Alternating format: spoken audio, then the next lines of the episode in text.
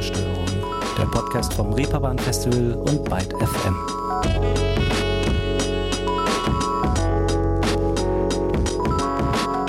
Alles neu macht der März. Das heißt zwar so nicht, ist mir aber mal relativ egal, denn ich finde, es wird jetzt langsam mal Zeit für Veränderung.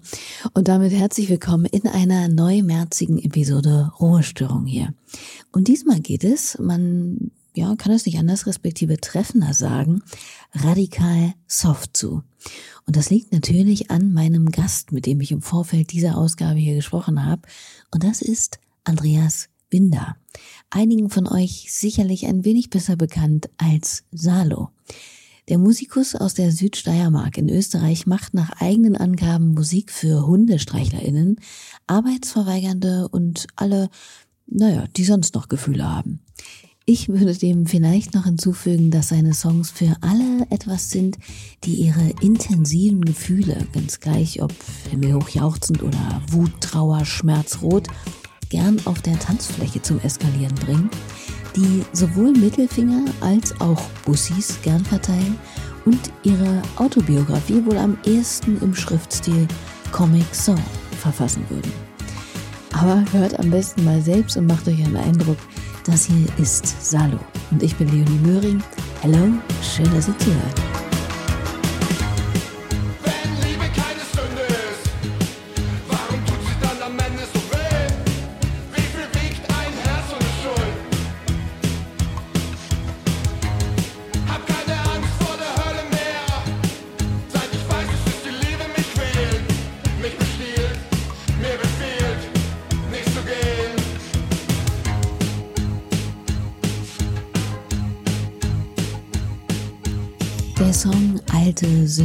Aus Salos Debütalbum Rabatt, das im vergangenen Jahr erschienen ist.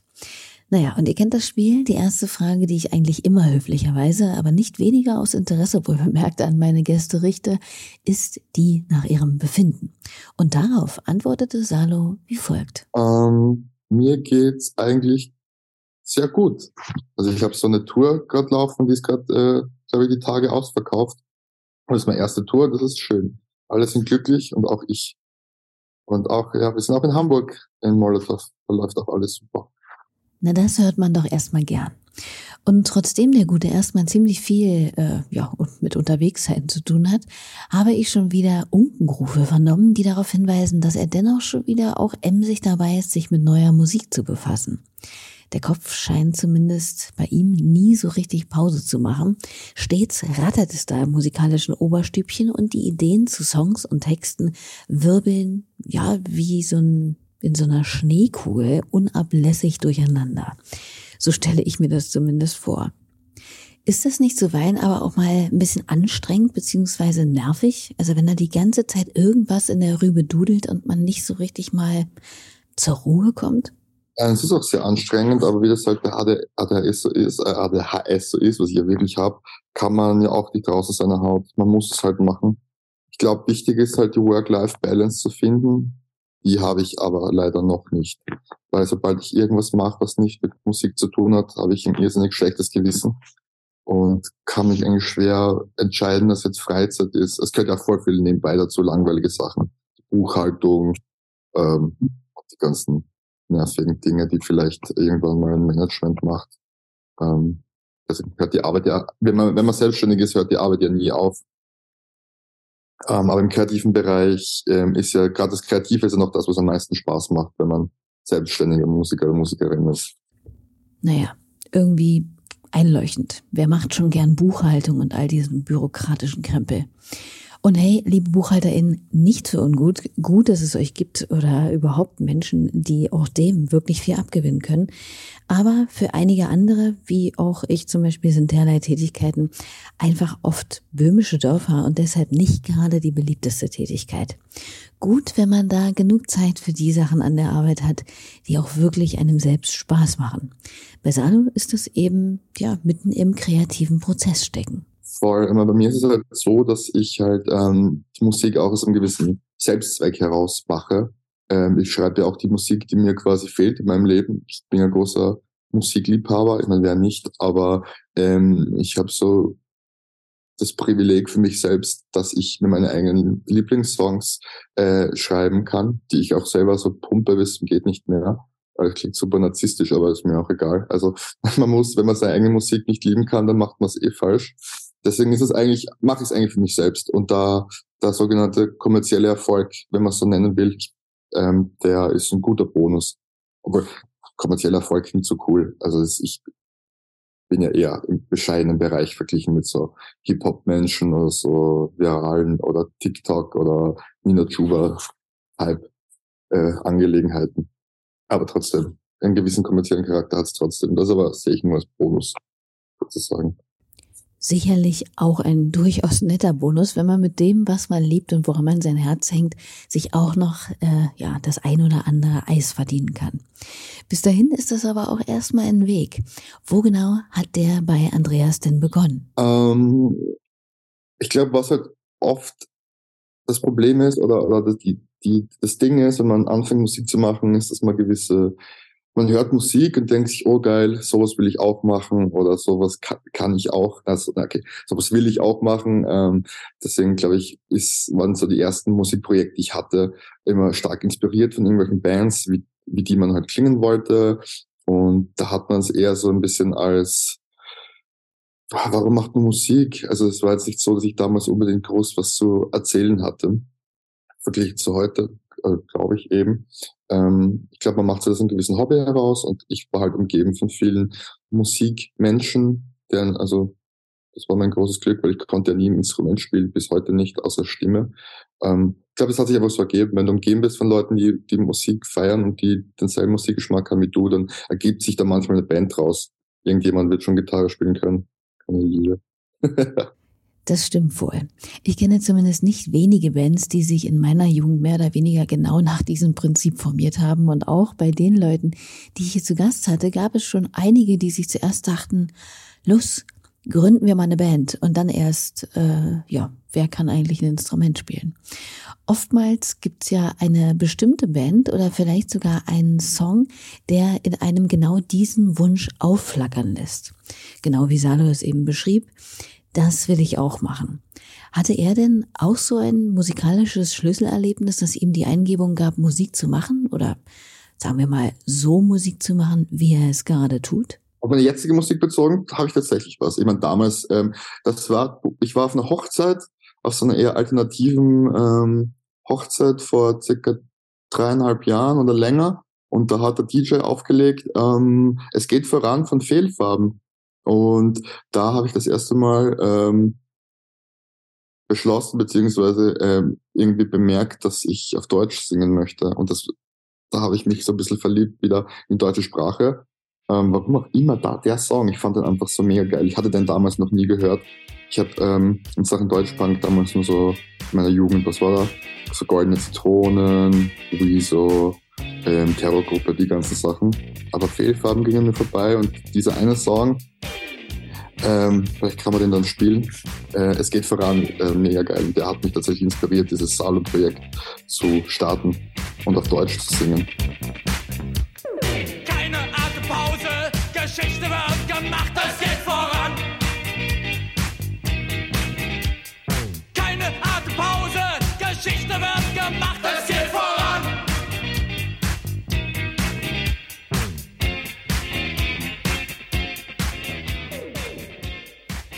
Ein Song, der, ich glaube, ein wenig zum Leidwesen der Band als einer ihrer wichtigsten wahrgenommen wird.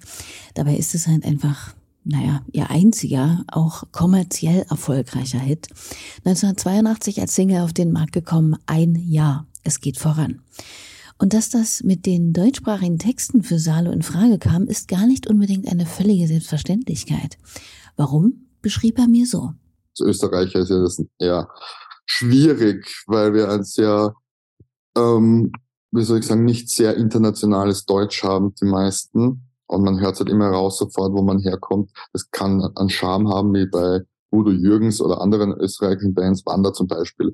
Aber wenn man nicht so klingen will, mit einem gewissen Lokalkolorit in der Stimme, dann klingt es oftmals ziemlich goofy. Aber ich habe das irgendwie geschafft, äh, nicht zu, zu bauernhaft zu klingen mit meinem österreichischen Deutsch in, der, in meinem Aber ich, das ist mir sehr wichtig, weil mir schon so wichtig.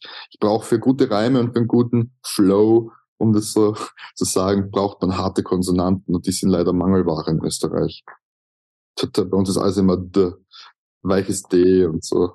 Ja. Ich bin jetzt natürlich keine Sprachwissenschaftlerin oder Fachfrau in Dialektologie, aber das ist mir tatsächlich so noch gar nicht aufgefallen. Also, dass es im Österreichischen an harten Konsonanten so mangelt. Im Deutschen natürlich auf jeden Fall nicht, das ist klar. Allein im Wort Angst, Schweiß reihen sich zum Beispiel ganze acht Konsonanten hintereinander. Das ist allerdings noch gar nichts im Vergleich zur kaukasischen Sprache Ubyx haben wir gerade mal 21, besitzt diese über 80 Konsonanten. Nur mal so. Wie bin ich jetzt hier gelandet? Egal, zurück zu Salo. Dieses Hochzeitserlebnis mit Fehlfarben war ja erst recht spät, muss man mal festhalten. Was war denn früher so Musik? Vielleicht sogar die erste, die ja so richtig zu ihm gesprochen hat, auf die er aufmerksam wurde. Es war damals noch so Schreimusik. Also so diese äh, weiß nicht, Punk-Hardcore, Hardcore-Punk, wie man es so nennen will. Ähm, genau. Früher wenig, eigentlich nichts gesungen, sondern nur so herumgeschrien, ähm, wie das halt so war. Das war tatsächlich sehr in meiner Jugend und Spätadoleszenz sehr, eine sehr, sehr, sehr mainstreamige Musik. Also mainstreamig, aber hat halt jeder damals so harte Musik gehört. So Metal, Hardcore, das gibt's ja heute. Kann man das überhaupt nicht mehr vorstellen. Da hören ja auch die ganzen jüngeren Menschen in der Stadt, hört ja niemand mehr so eine Musik. War, war aber auch Emo. Also als ich, als ich 16, 17 war, war Emo noch so ein Ding. Kennst du das noch? Das war schräg. Das, das war unsere Subkultur. Und ich hatte auch so einen Scheitel. Tatsächlich. Ja, ich habe richtig dumm ausgeschaut. Aber man schaut immer ein bisschen so aus, äh, ich glaube, wenn man jung ist, wie seine Idole. Und, äh, und meine, ich glaube, meine Lieblingsband damals war Bring Me the Horizon. Und das war mega, e, also unfassbar emo.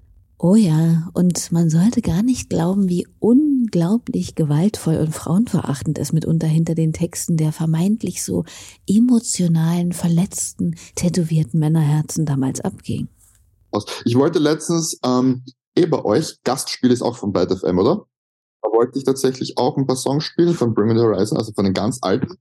Das ist unmöglich. Die sind die Texte so unfassbar misogyn. Das kann man sich heute gar nicht mehr vorstellen. Dass solche, ähm, wie soll ich sagen, solche Typen, also solche nicht sehr, ähm, wie, sagt man das?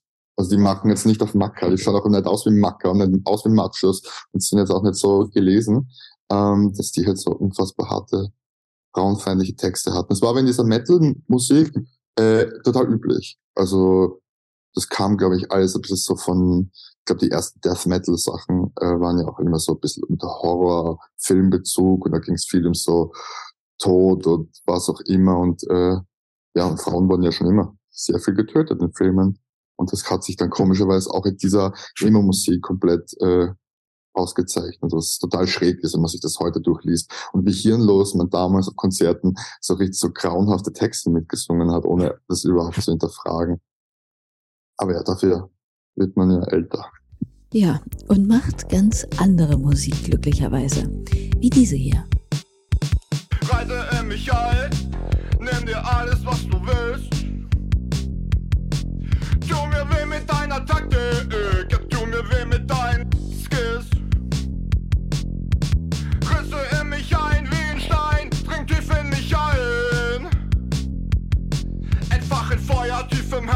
Stadt, Baby, bleib schön und bleib hart, hart, hart. Du tust mir so weh, das tut mir so gut. Denn solange du mich hast, liebst du mich auch, Liebeskrieg.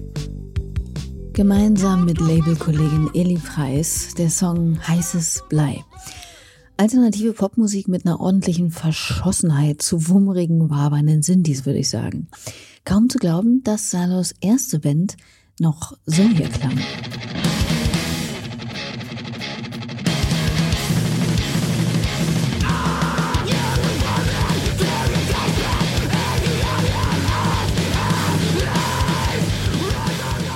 Habe ich auf Bandcamp gefunden, eine von Andreas früheren Bands, Rival Cult, zu der er musikalisch gesehen allerdings mittlerweile auch eher ein, sagen wir mal, differenzierteres Bild hat. Ja, das ist das Problem bei, bei wie soll ich sagen, unauthentischer Musik, weil auch das, was wir damals machten, das klingt halt immer wie eine andere Band. Also wir haben geklungen, Rival Cult, ein bisschen wie Gallows, die Band heißt, das war unsere Main Inspiration. Und ich finde halt, wenn man so un, uninspiriert, also vor allem, ich bin ja sowieso kein Fan von englischsprachiger Musik. Ich, ich mag halt, wenn man so nah dran ist in seiner Muttersprache, ist immer halt, ist egal. Ähm, ich finde, wenn, wenn du Musik machst, die nicht real ist oder die irgendwie jetzt irgendwie so ein gewisse, gewisses Klischee bedient oder eine gewisse, gewisses Kostüm anhat, dann spiegelt sich das auch in den Texten wieder. Und irgendwie diese ganze, dieses ganze Genre, diese ganze Hardcore-Musik war auch immer in einem gewissen Themenkomplex gefangen. Das war auch total schräg. Und also die, wenn ich mir die ganzen Radical-Texte durchlese, die waren schon zum Teil kritisch, aber auch so mega pessimistisch. Das ist so, so schräg. Also es fühlt sich immer an, als würde man in, in einer fremden Zunge solche Texte schreiben, weil ich hatte jetzt keine großen Probleme. Also so wenig Probleme wie damals hatte ich nie wieder. also als, also so, so einfach was leben, nie wieder. Also damals hatte ich halt, keine Ahnung, gerade Studium begonnen und da war alles Friede, Freude, Eierkuchen. Da gab es keine Probleme. Ähm, also würde ich mal sagen, glaube ich, wenn du so ein Pionier bist in so einer Musikrichtung, kann ich mir sehr gut vorstellen, dass du Sachen verarbeitest und das dann quasi ähm, aus deinem Leben erzählst, aber ich weiß nicht, wie viel von diesen Second Generation Bands in solchen Genres eben wirklich da ihr Leben damit beschrieben haben. Kann es mir nicht vorstellen. Gleich wie die ganzen Rapper und Rapperinnen, die von ihrer von ihren ganzen AMGs, BM, äh, Mercedes äh, sprechen, ist, ist glaube ich, alles ein bisschen Show. Obwohl ich tatsächlich glaube, dass Rapper und Rapperinnen das schon irgendwie schaffen zu manifestieren. Also wenn man so an, an Law of Attraction glauben möchte, dann glaube ich, wenn man die ganze Zeit über rappt, dass man so viele Frauen hat und so viel Geld und so viel an, oder Ferrari, dann hat man es irgendwann. Bestes Beispiel Young Huren, der ja ganz, ja, glaube ich, seine ersten Songs damals war irgendwas mit Ferrari und der fährt jetzt wirklich einen Ferrari. Also hat es geklappt. Wie eine selbsterfüllende Prophezeiung, also mehr oder weniger. Kann schon sein, dass das bei einigen so funktioniert, kommt halt wahrscheinlich einfach auch ein Stück weit auf die Wünsche und Ansprüche an, die man in seinen Songs eben formuliert oder thematisiert. Materielles ist da sicher auch schon mal gut erreichbar, ganz anders als Glück oder Liebe. Davon handeln gefühlt 70 Prozent der Songs und trotzdem glaube ich nicht, dass viele es äh, oder sie tatsächlich finden. Ich weiß nicht, ob Andreas in seinen vorangegangenen Bandprojekten jemals von einer späteren, verhältnismäßig späteren Musikkarriere gesungen oder geschautet hat, aber die hat er auf jeden Fall jetzt mit Anfang 30 erreicht. Was hat er denn aber in der Zwischenzeit bis dahin eigentlich gemacht? Ja, ich, ich habe Lehramt studiert tatsächlich. Ähm, Philosophie, Psychologie und Germanistik auf Lehramt. Das kann man bei uns in Österreich studieren. Ähm, habe ich auch ewig gemacht, fünf Jahre oder so. Mindeststudienzeit sind nämlich fünf Jahre und ich habe halt über fünf Jahre studiert und war nicht fertig und habe es irgendwann dann ähm, im Erasmus beendet und habe einfach erkannt, ich wollte das nicht machen. Ich wollte früher Schriftsteller werden. Das war die größte Psychose meines Lebens, dass ich echt gedacht habe, dass ich, dass das klappen wird. Ähm, ähm, ja, und irgendwann hatte ich meine Quarter-Life-Crisis. Da war ich gerade aus so einer einjährigen allein, äh, alleinigen Reise in Asien, Selbstfindungsdingsbums, Phase? oh Gott, das ist so eine krasse Frage, dass du mir stellst, weil ich selber nie drüber nachdenke, wie viel da passiert ist inzwischen. Hm, ja, keine Ahnung. Ich war halt viel reisen und hatte viele Tiefpunkte und dass dieses Musikding wirklich funktioniert hat mit, mit 30, wo manche Leute Angst haben, wenn sie mit 30 kein Studium fertig haben oder keinen Job oder vielleicht keine Kinder, dass dann irgendwie was im Leben schief läuft. Das war schon sehr erbauend und inspirierend auch für andere Leute um mich herum, dass man schon noch mit 30 quasi noch mein Leben beginnen kann. So war es bei mir tatsächlich.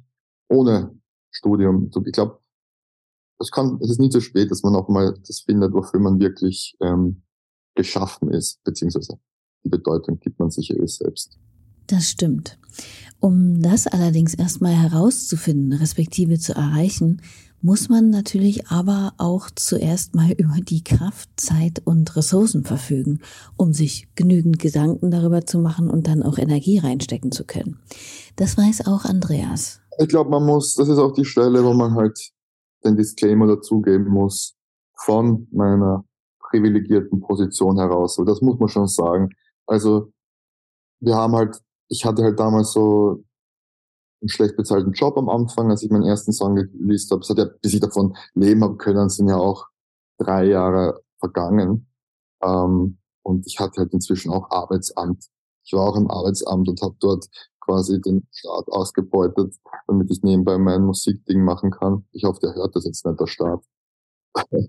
Aber das, das, das ist halt auch nur in einem, in einem Sozialstaat wie Österreich möglich. Also, weißt du, das, du kannst keine Musik, du kannst keine kreative Karriere starten mit 40 Stunden Job an der Backe. Das geht einfach nicht. Ich schaff's, also ich bin, egal ob ich jetzt nichts mache den ganzen Tag, ähm, ich bin um 20 Uhr, also um, um 19 Uhr bin ich K.O. und habe keinen Bock mehr, irgendwas zu machen.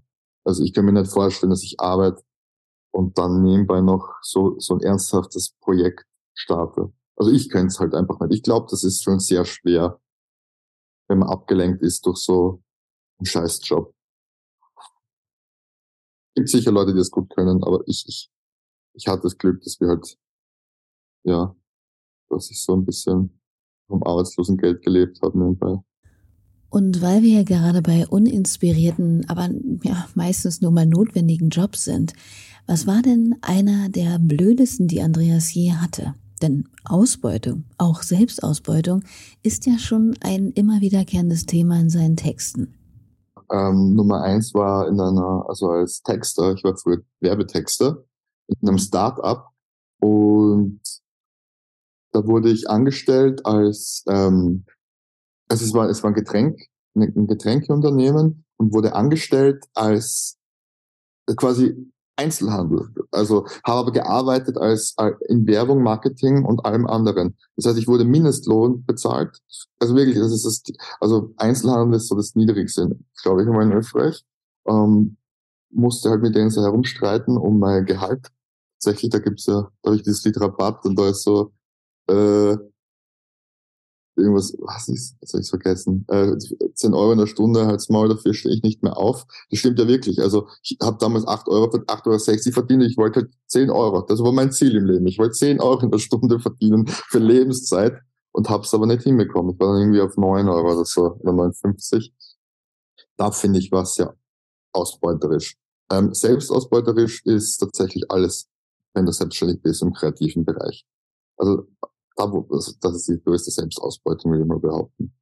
Weil du sehr streng zu dir selbst bist und ähm, ja, und dann, man, man merkt es ja auch nicht, wenn man sich selbst ausbeutet. Du hast halt dein, wenn du dein eigenes Feindbild bist, ist es ein bisschen schwer dagegen zu rebellieren und aufzubegehren.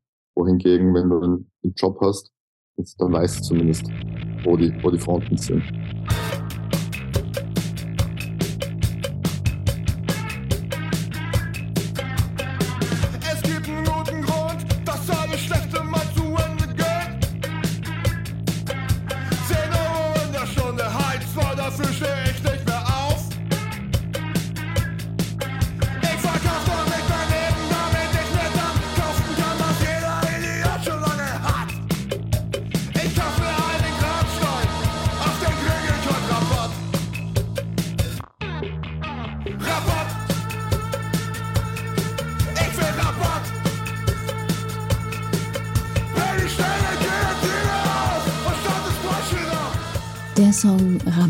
Zu finden auf dem gleichnamigen Debütalbum, der auch ein ziemlich stimmiges Musikvideo vorweist, an dem am Ende buchstäblich sogar Köpfe rollen.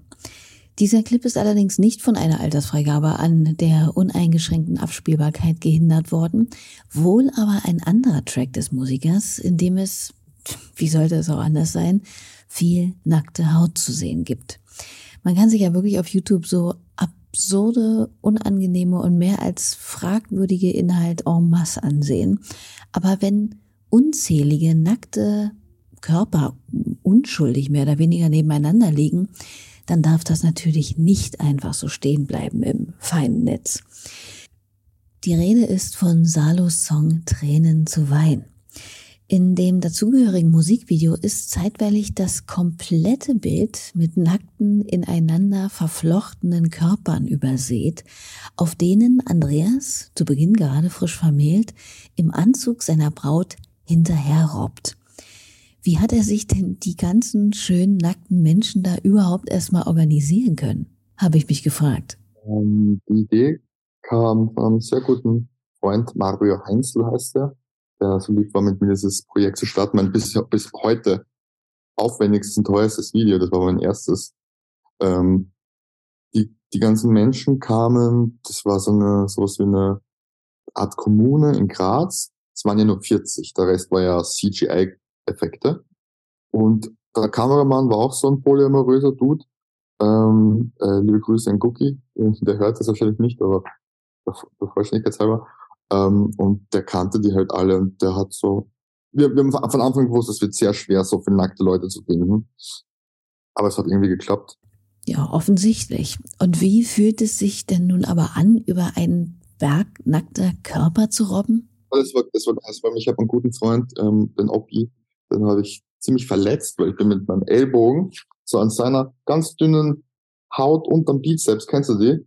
Diese Chicken Wing Haut äh, bin ich so mit meinem kompletten 90 Kilo Gewicht rauf und habe mir das so runter ge gerampft, was ist das auf Deutsch? Geschliffen, geschlittert, so eingeklemmt, eingeklemmt mit meinem, seine Haut eingeklemmt mit meinem Ellbogen und meinem Gewicht. Und das hat ihn sehr, hat ihn sehr verletzt. Und das war, glaube ich, ist einigen so gegangen. Es war wirklich schwierig. Man glaubt gar nicht, wie schwer das ist, niemanden zu verletzen.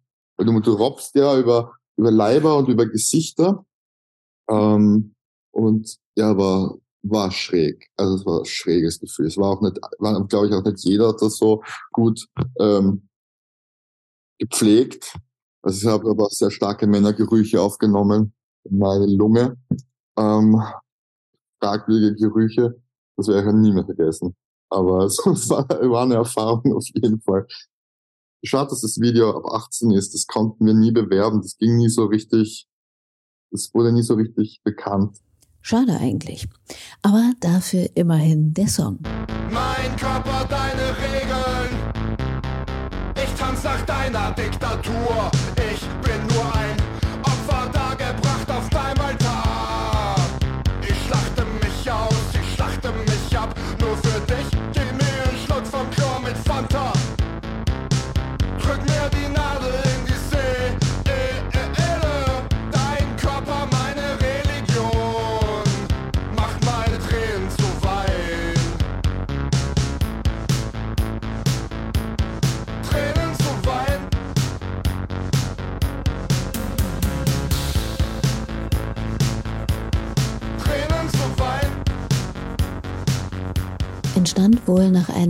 Schmerzhaften Trennung im Jahr 2020 der Song und die EP Tränen zu weinen und damit auch gewissermaßen das Projekt Salo selbst, dessen musikalische Richtung er damals zu Beginn übrigens noch mit Spunk bezeichnete.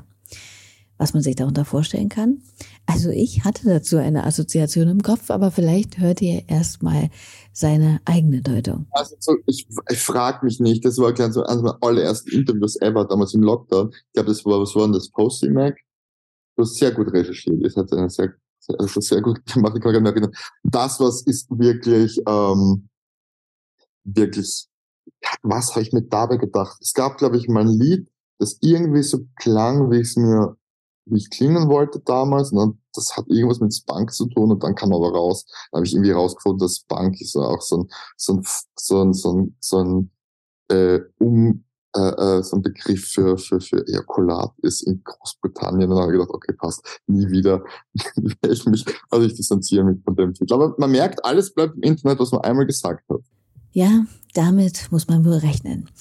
Ich persönlich dachte ja, als ich das las, anfangs zugegeben gar nicht an Spunk, sondern an Spunk. Und das ist etwas, das sich die gute Pippi Langstrumpf eines Tages mal ausdenkt und gemeinsam mit ihren Freundinnen danach sucht, ohne aber eben wirklich zu wissen, was ein Spunk überhaupt ist.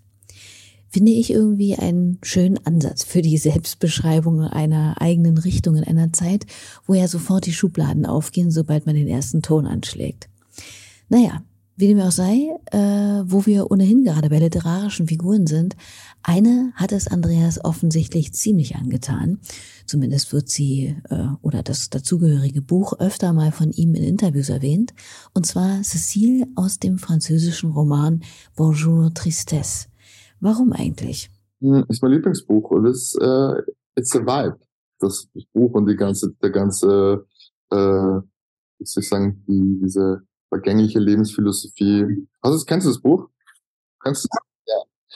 Du, keine Ahnung, es ist schwer zu erklären. Ich lese es eigentlich jedes Jahr, einmal im Sommer und irgendwas in dieser Melancholie hat, mit der kann ich mich einfach äh, identifizieren obwohl es aus einer weiblichen Perspektive geschrieben ist, fühle ich mich sehr rein in diese Cecile. Und so ist auch das Lied entstanden. Ja, diese literarische Referenz. War aber, wie gesagt, war, war Absicht. Ich wollte jetzt nicht groß da ähm, prahlen mit einem literarischen Wissen von irgendwelchen Büchern. Das hat sich nur so ergeben. Du schmeckst nach San Pellegrino, wo der Regen deine Schenkel benetzt. Ein jeder Sommer muss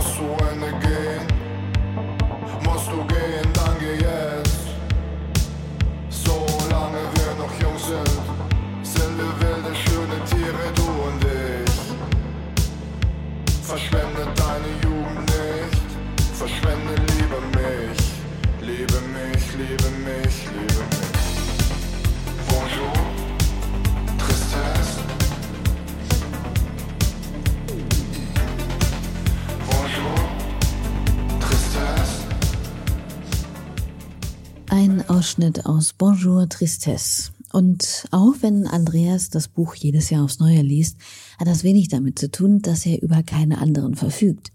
Im Gegenteil, wie wir allerdings feststellen mussten, sind Bücher kaufen und Bücher lesen mitunter zwei völlig verschiedene Sportarten. Also mein Bücherschrank ist bis zur Decke gefüllt, wirklich mit Büchern, die ich noch nicht gelesen habe. Ich habe dieses, diese typische Krankheit von Bücher kaufen und dann keine Zeit finden, sie zu lesen. Bei Büchern, das ist ganz mystisch. Wie und was, es gibt ein eigenes Gefühl, für das es keinen Namen gibt, wie in einem Buchladen sein und Bücher kaufen. Das ist so wie eine, als wie eine Investition in die Zukunft, die man noch nicht hat. Man fühlt sich ein bisschen, als hätte man damit schon irgendwas geleistet, wenn man es kauft. Als hätte man das Buch schon gelesen. Ganz ein weirdes Gefühl. Also ich liebe Bücher kaufen, aber Bücher lesen ist schwierig heutzutage, finde ich. Naja, vielleicht kommt es auch einfach darauf an, was man für Bücher da im Stapel vor sich herumliegen hat. Aktuelle Bestseller, Perlen der Weltliteratur, herzenswarme Empfehlungen guter Freundinnen. Alles vielleicht nicht so reizvoll wie erotische Dinosaurierliteratur mit Titeln wie Dino Park After Dark, Rex Appeal oder A Billionaire Dinosaur Forced Me Gay. Wirklich kein Witz. Entdeckt habe ich es, äh, also diese Titel oder diese, ja, dieses Genre durch einen Insta-Post von Salo zu seinem neuen Song und konnte ja irgendwie selbst kaum glauben, dass es das gibt, beziehungsweise was es eigentlich damit auf sich hat. Unglaublich. Ich weiß nicht, wie es mich gefunden hat, aber es gibt anscheinend eine Nische. Ähm, ich glaube, die, die Bilder sind alle von Amazon, äh, von Google oder von Amazon. Es gibt eine Nische mit äh, Dinosaurier-Erotik-Literatur. das ist diese Regel, es gibt diese Internetregel, dass es alles, woran man denken kann, als Porno gibt und das ist jetzt offiziell der Beweis. Die sind nicht fake, also ich habe echt nachgeschaut, es gibt wirklich Erotik-Literatur mit Dinosauriern. Hei, hei, hei. Dann, äh, ja, lieber Musik mit Dinosauriern, auch wenn Salo nicht an sie glaubt. Ich lebe auf der Welt in der untersten Etage. Zeitung vor der Tür, kalter Wind im Haus, ich halte es nicht mehr aus. Ich kaufe diese Scheiße nicht mehr. Nein. Na, na, na, na, na,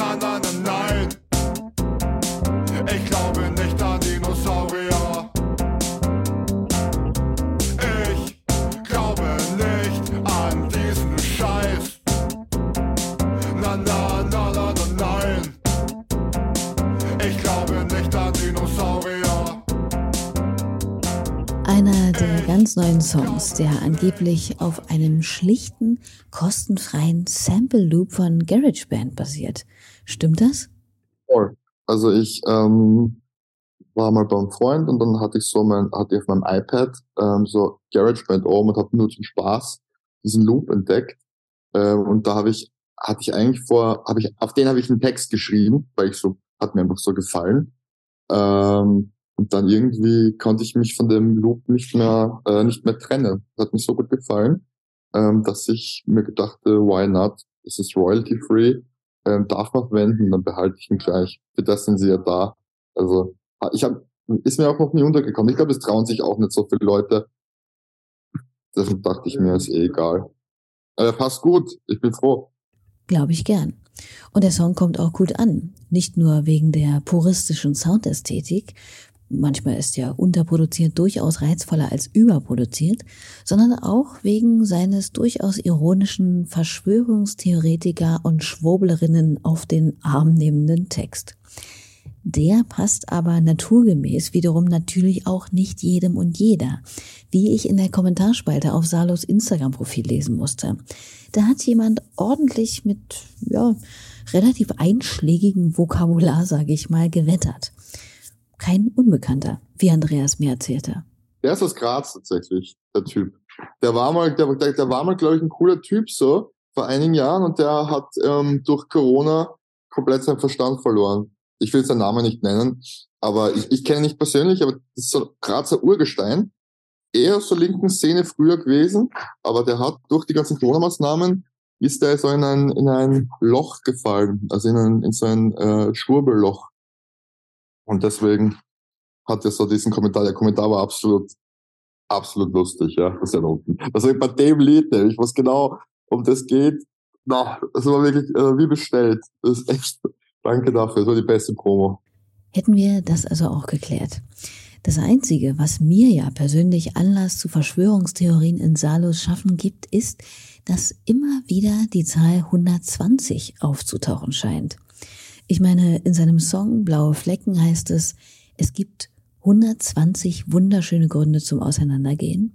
Die Tour im Herbst läuft unter dem Titel 120 Jahre Einsamkeit und sein Name ist angelehnt an einen Film des italienischen Regisseurs Pier Paolo Pasolini aus dem Jahr 1975 mit dem Titel Salo oder die 120 Tage von Sodom. Ist 120, also seine insgeheime 23 oder was ist da los? Keine Ahnung, ich habe, glaube ich, für Spaß ein bisschen damit äh, gespielt, aber ich will auf nichts hinaus. Also ich kann jetzt sagen, was meine, was eins, das Lustige ist, 1, 2, 0, habe ich mal nachgeschaut, was die Zahl bedeutet in der Numerologie. Äh, also, vorteilhaftwebsite.com. Ähm, in numerologischer Hinsicht symbolisiert die Zahl 120 die Fragilität. Fragilität auf moralischer, psychologischer Ebene und auch auf physischer Ebene. Ja, das ist cool. Ähm, das ist aber schlecht. Ja, ich bin sehr fragil offensichtlich. Und sowohl auf moralischer wie auch auf psychologischer Ebene. Das lasse ich jetzt mal so stehen. Oh Gott, das habe ich, das, ja, ui. Aber ich glaube, das Ding ist, das, es ist ja ähm, ein bisschen eine Anspielung, dieser die Diktaturname kommt ja von dem Buch 100 Jahre Einsamkeit von äh, Gabriel García Marquez. Und da habe ich gedacht, ich nehme die 120. Da habe ich so eine mystische Zahl, die, die viele Leute nicht verstehen und dann glauben die, ich habe mir was dabei gedacht. Das ist so der Trick. Ja, hat ja auch prima funktioniert. So haben Leute wie ich äh, immer etwas zu tun und zum Rumdeuteln und fühlen sich auch ja, jedes Mal ein klein wenig wie Justus Jonas, Peter Shaw und Bob Andrews in einer Person.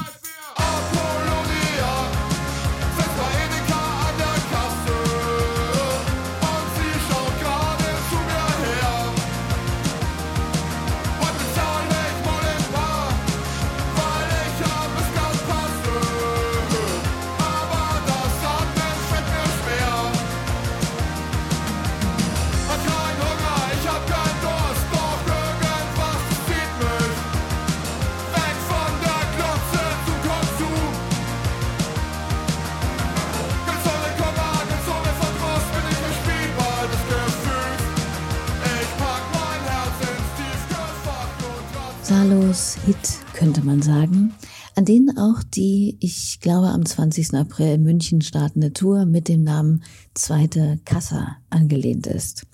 Kann man auch wieder gut spekulieren, was es damit auf sich hat. Steht er brav in der Schlange beim Einkaufen oder wird er schnell ungeduldig?